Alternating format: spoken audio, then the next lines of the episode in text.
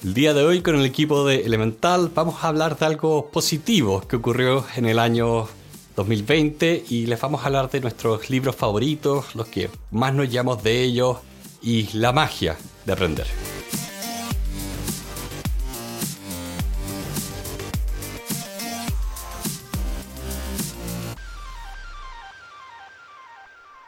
Hola a todos, bienvenidos a Elemental, una nueva sesión de Extra Ideas. Mi nombre es Pedro y estoy acá con Santiago. Hola.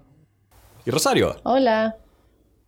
Y el día de hoy vamos a cerrar el año, a pesar de que ya es enero, recordando cuáles fueron nuestros libros favoritos que leímos durante el año 2020. Este año pasado ya, el año 2020, fue un año muy desafiante para todas las personas que nos rodean. Todos sabemos que la pandemia fue una situación muy negativa pero a la vez nos dio una oportunidad de estar más con nuestra familia, de tener más tiempos callados y de, aprovechando la oportunidad, de leer bastante. Yo creo que la cuarentena, el que hayamos estado forzados muchos fines de semana a no poder salir, propició un poco el ambiente de poder aprender más, leer más. Entonces, lo que queremos hacer hoy con Pedro y con la Rosario es explorar cuáles fueron aquellos títulos, cuáles libros, cuáles eh, novelas u otras que nos hayan llamado harto la atención y que puedan ser valiosos para nuestra audiencia. Y como punto de partida, tal vez a lo que más nos gusta, digamos, y la razón de ser de, este podcast tiene que ver con la expansión de ideas, de libros. Entonces, me gustaría darle un puntapié inicial a la conversación de hoy con aquellos tres libros que más nos gustaron este año, que más nos llamaron la atención y la idea es ir haciendo una dinámica de 1-1-1. Pedro nos va a contar cuál fue el que más le gustó, después venir la Rosario, después venir yo y vamos a dar un par de vueltas. Entonces, Pedro, te quiero invitar a hacer el primer, el primer comentario. ¿Cuál fue el libro que más te llamó la atención, más te gustó del año 2020? Sí, bueno, estoy seguro que este también va a ser el tuyo, que fue Range, el libro de Amplitude, que lo tocamos de hecho en el podcast y fue realmente algo que necesitaba en mi vida en general, porque para los que no han escuchado ese capítulo, este libro es una investigación de la discusión un poco si es mejor ser un especialista o un generalista y explora finalmente todos los efectos que tiene esto de cuándo es mejor especializarse, cuándo es mejor no hacerlo. Y era un tema que nunca pensé que iba a ser tan fascinante, que iba a tener tantas aristas y realmente creo que fue algo que me ayudó mucho a veces a valorar cosas que yo no valoraba antes, porque uno de los temas más importantes era cómo finalmente las personas hacemos conexiones sin darnos cuenta, entonces incluso algo que tú puedes decir, ah, perdí mi tiempo acá, puede ser muy valioso en el largo plazo. De hecho, yo te diría, Pedro, que ese libro es muy bueno y de hecho también lo voy a poner como mi top 1 del año porque hace mucho sentido para el proyecto de podcast que tenemos. Al final del día, la premisa del libro es subir un poco en la conversación a las personas que son generalistas, que saben de todo un poco. Y este podcast busca expandir conocimiento en la misma línea. Nosotros leemos de todo, de todo tipo de materias, desde ciencia, arquitectura, filosofía. Entonces, creo que a mí también me, capturó harto el libro porque le dio como un nuevo respiro al proyecto. No sé si te pasó lo mm. mismo, pero cuando vino ese libro dije, chuta, ¿sabéis que tenemos que seguir haciendo esto? Y de hecho modificamos un poco lo que estábamos armando porque veníamos de temporadas temáticas y volvimos a lo que era originalmente el podcast, que es variedad de todo tipo de, de temática. Sí. Igual quiero tratar de conservar un poco el tema de temporadas, no tanto por temática, porque como dices, vamos a ver cosas más generales, pero simplemente es un tema de orden y años. Ya. Tú, Rosario, ¿cuál fue tu, tu libro preferido este año? Mi libro preferido este año, casualmente, pero no tan casual, yo creo que es más, más un destino, se podría decir, que me llegó a las manos gracias a ustedes, que es El Elemento, que fue un libro también, como dice Pedro, que me llegó en un momento adecuado, fue súper oportuno, y también fue un libro que, que, como dice Pedro, sumó cosas a mi mente, no sé, a, mi estructura mental, a mi forma de enfrentar la vida, que yo no tenía incorporadas y creo que me dio buenas herramientas para, eh, para lo que necesitaba en ese minuto y para lo que siempre creo que es un libro súper actual. Para resumirlo súper rápido, porque ya hicimos un, podcast de este libro que, de hecho, yo me sumé en el capítulo número 100 que, que se hizo y también ya lo habían comentado antes Pedro y Santiago y eh, este libro se trata sobre las cosas que nos gustan, es el punto en el que se juntan aquellas cosas que nos gustan y aquellas cosas que se nos dan bien, eh, de manera en la que florecemos y nos encontramos en nuestra zona y fluimos y somos felices porque nos encontramos haciendo algo que, que nos hace bien y que, que, nosotros estamos de alguna manera... Es algo que queremos hacer, eso es, que nos gusta hacer y que, a la vez somos buenos en eso. Eh, entonces creo eso, ese creo que es mi libro preferido porque justo estaba en un proceso eh, personal de salir de la universidad, empezar a buscar pega y cómo en ese momento empezar a ver qué cosas buscar y qué no y cómo tratar de, de, ser fiel a lo que uno quiere y no, no, dejarse llevar por la corriente, sino siempre estar en constante búsqueda de este elemento que al final es como el, no, no sé si es la felicidad porque no, es, no, no, no se representa de esa manera, pero sí es como un, un lugar de mucha eh, expansión intelectual, creativa y, y, personal muy potente que creo que solo se puede dar cuando uno está en el elemento. O no solo, no solo en eso, pero es como el lugar de máxima gloria y esplendor. Entonces... Algo que uno busca. Claro. Entonces, por eso me llegó en un buen momento, porque el, el, elemento no es una cosa que es como fuera de uno, no está fuera de uno, sino que uno lo tiene que buscar y, ser activamente como tener conciencia de, tener que encontrar ese espacio en nosotros.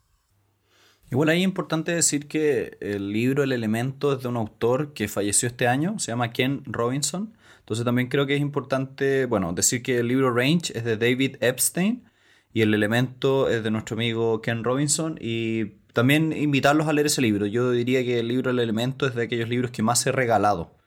Es un libro que impacta mucho. Creo que esa es la palabra, impacta mucho. Impacta Entonces, mucho, es una sí. Muy, es un muy buen libro. Eh, yo les diría ti? que, bueno, Pedro me robó... ¿Ah? Para ti, Santiago, ¿cuál ha sido el mejor libro, el top one? Eso mismo, yo, Pedro me robó mi top one, que claramente era Range.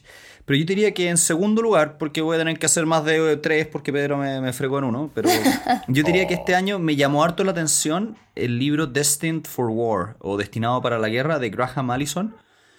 No porque el libro fuera tan extraordinario, sino más bien por la temática. El tema China en general, como un ente que está llegando a todo el planeta y que de hecho en los últimos meses ya se está comprando casi todo Chile, ha sido eh, un tema Empresas de alta esenciales. fascinación para mí los últimos años. Sí, ha sido un tema súper interesante para mí los últimos años. Entonces, encontrar libros que me permitan seguir profundizando esa conversación eh, es bien atractivo. De hecho, ahora estamos en unas conversaciones también para hacer unos negocios con China. Entonces, en general lo encuentro muy entretenido y te diría que ese fue un, un, segundo gran descubrimiento, porque aparte que el libro estaba entretenidamente escrito, entonces también eso me gustó bastante.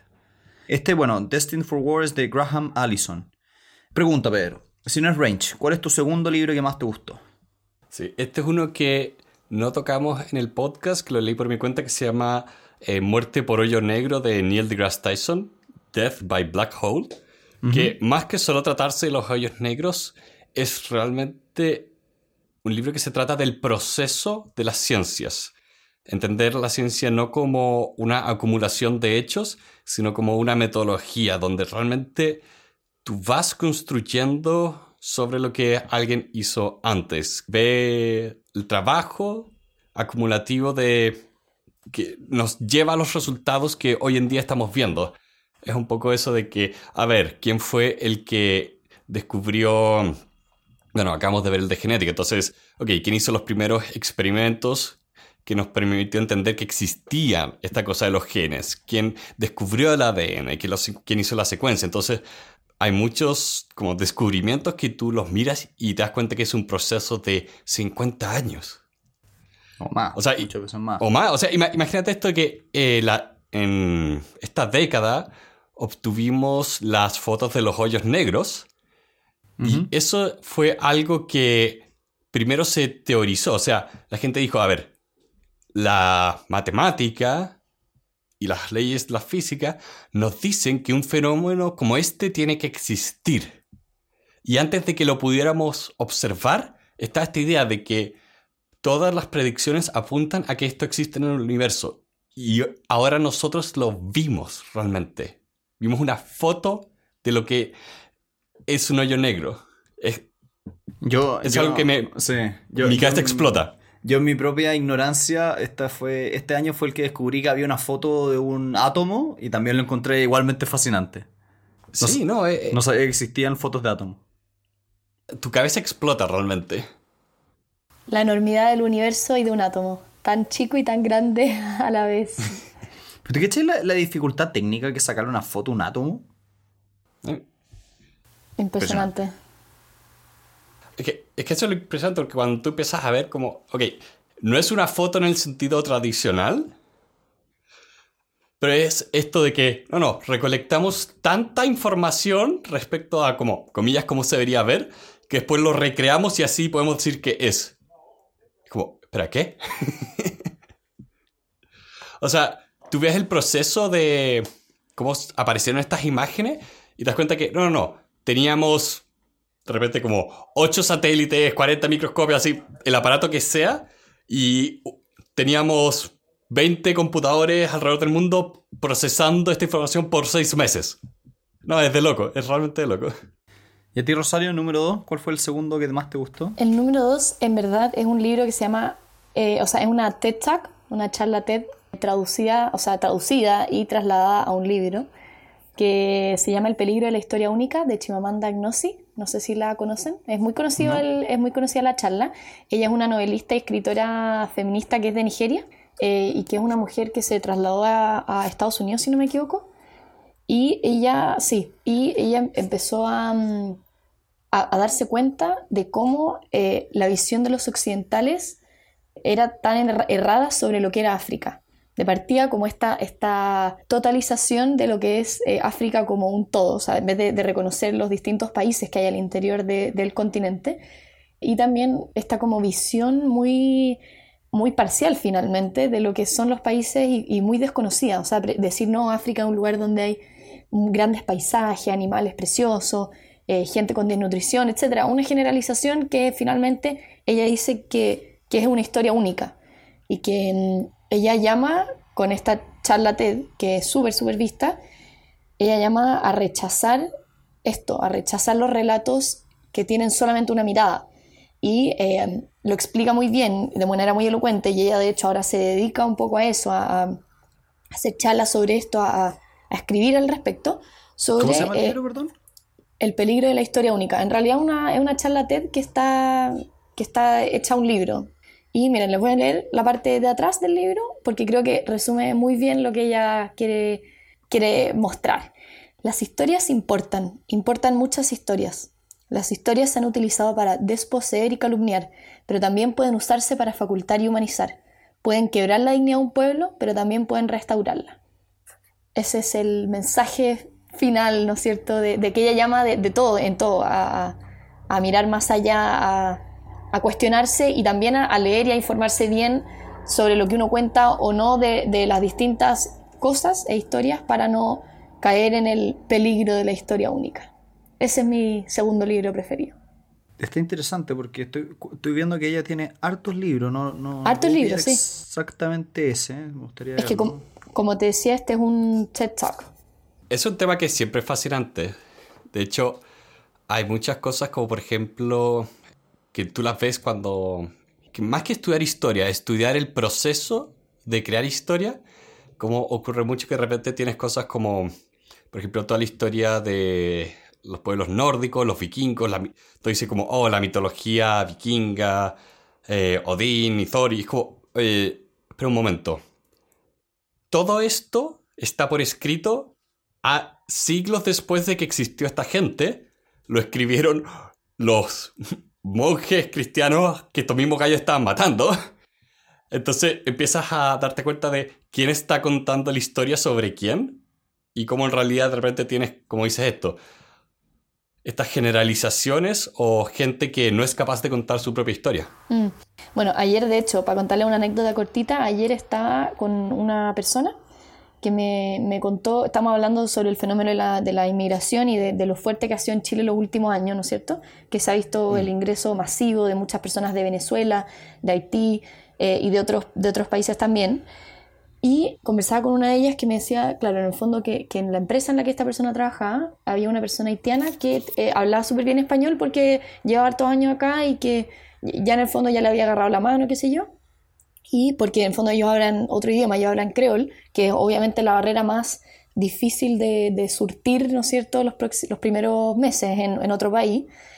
Y esta persona me decía que había conversado con, este, con esta persona de Haití, que ya lleva varios años acá, y que le decía, una de las cosas que a mí más me, no sé si me molestan en la palabra, pero me, me cuesta derribar el mito un poco, es de esta visión de Haití como puras personas, poco menos que con poca ropa, caminando eh, a la deriva, con situaciones muy precarias, que obviamente hay, hay, una, hay una situación súper de pobreza muy importante en el país, no, no, es, tampoco eso no significa que no exista, pero esta persona decía, yo vivía en una casa en un barrio, yo tenía una casa con supermercado al lado, tenía una vida en la que podía caminar a la plaza y salir con mis amigos y, y sin pensar en qué vamos a comer más tarde.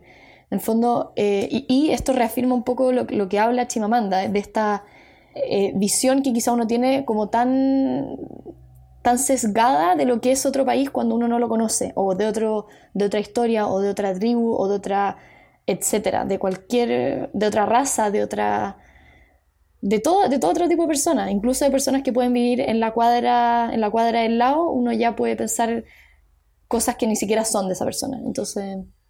No, y ahí también tenía el problema extra de que tu muestra no es muy representativa. Tienes personas que eh, específicamente emigraron a Chile de tal lugar, de, en tal fecha, entonces también te genera un poco el sesgo la muestra en la cual te estás enfrentando. Sí.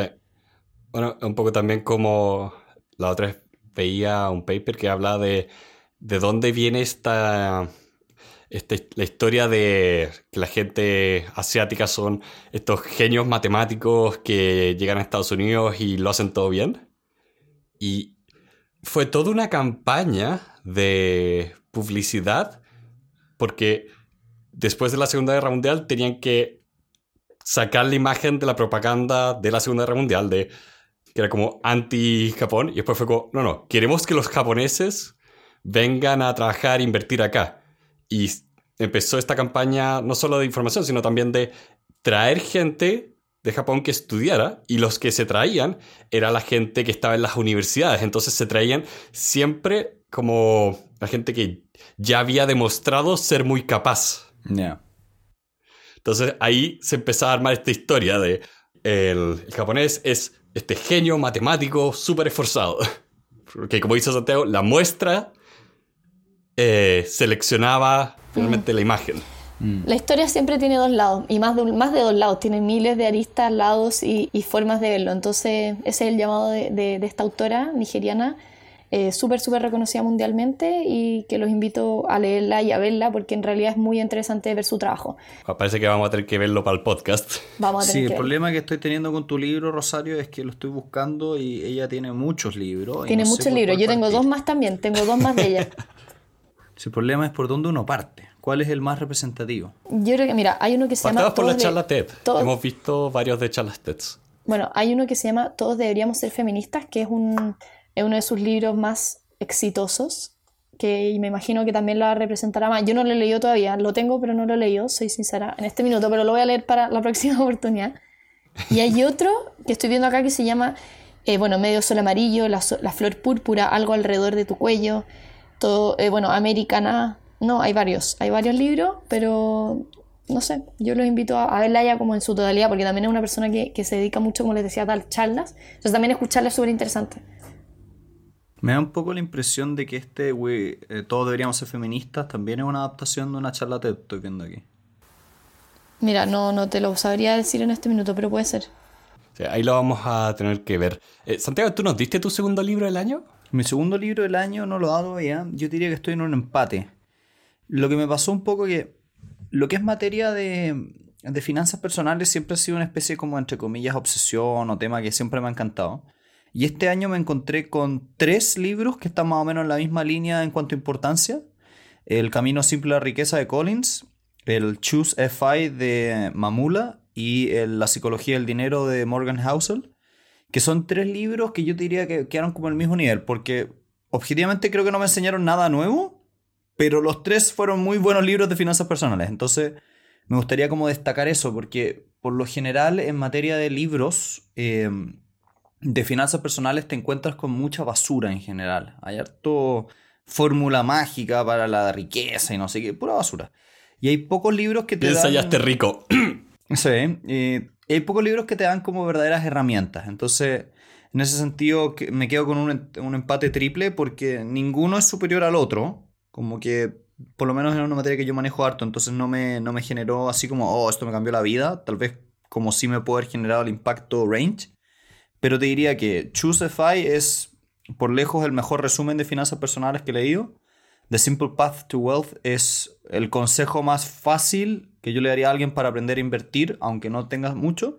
Y La Psicología del Dinero es ese libro complementario que sí o sí tienes que acompañar los otros dos.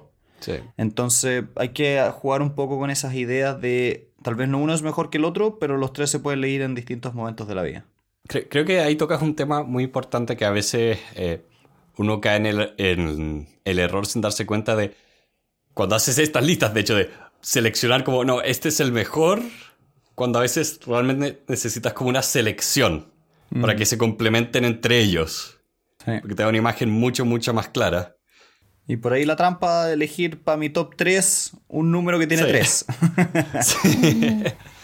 Por eso, a, a mí, bueno, lo- los libros que más me gustaron de este año tienen eso un poco de que tratan de abarcar mucho. Tenemos este, este dicho del que abarca mucho, aprieta poco.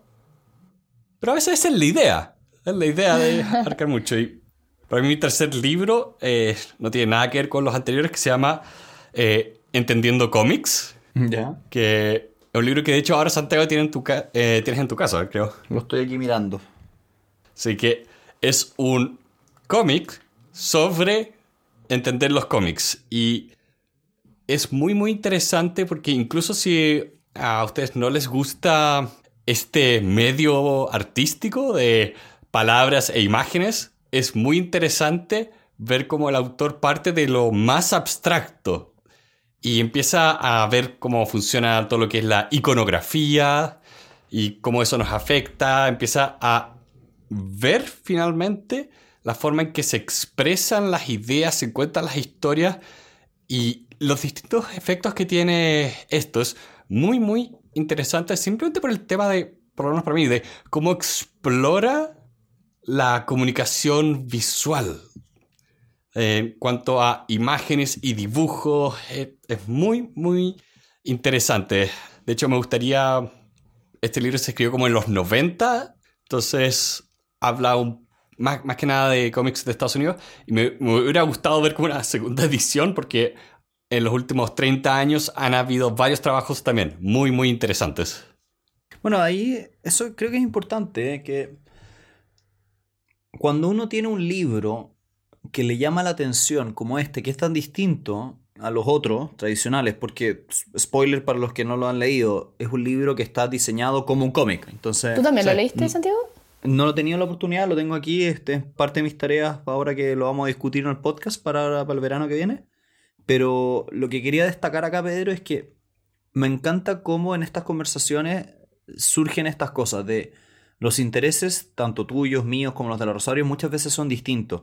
Y la gracia de enfrentarse y compartir un proyecto que te obliga a encontrar libros o cosas que no se te hubieran ocurrido a ti mismo, hacen que la conversación sea muy valiosa, porque también otro tema que creo que se discutió harto el 2020 fue el tema de las burbujas de información, sobre todo con lo que fue la elección de Estados Unidos, donde las personas giran en torno a personas que piensan relativamente parecido, las redes sociales juegan sus, lo que tienen su juego ahí, digamos, la, la, la medios de comunicación masivos también.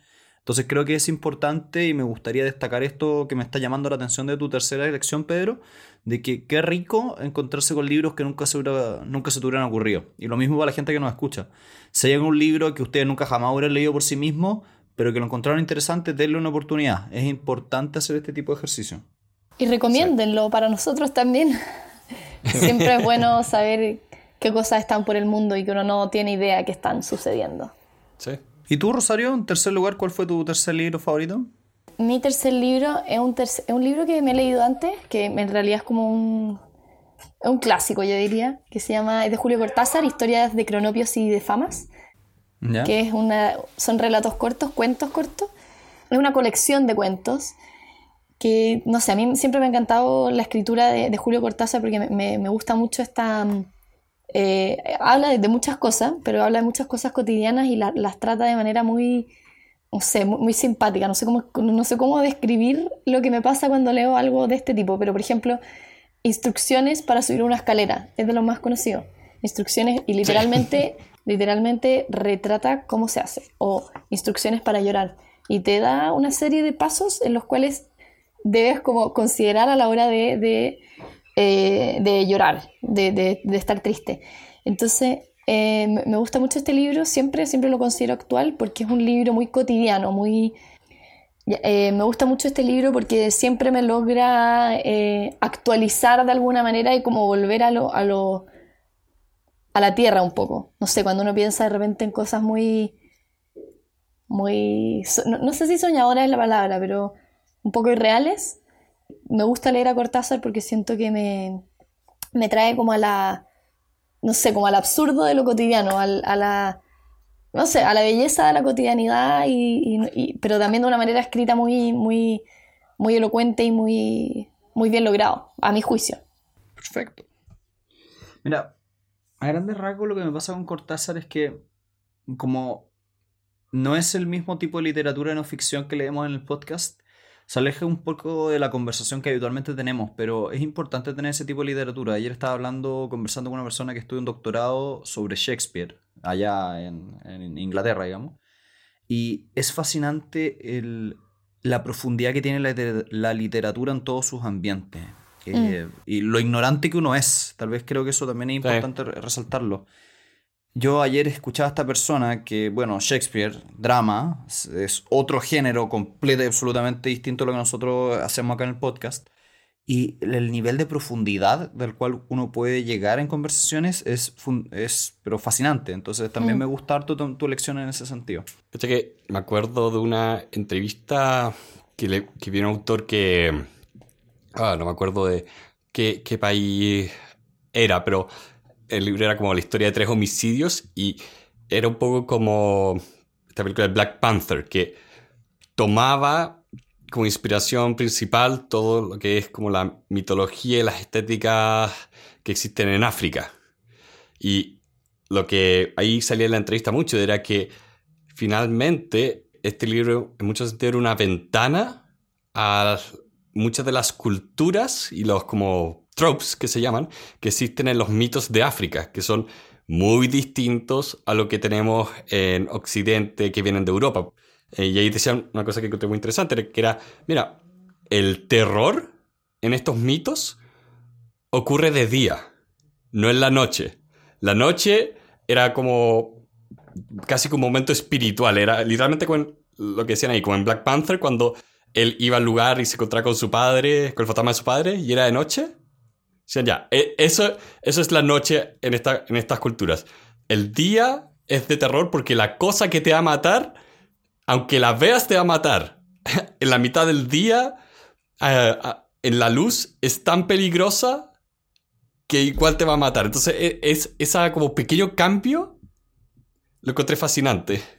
Como igual uno puede aprender leyendo ficción, porque aprendes de otras culturas, otras formas de ver el mundo. Mm. De hecho, podríamos hacer el ejercicio de leer algo de ficción este año, a ver cómo nos va.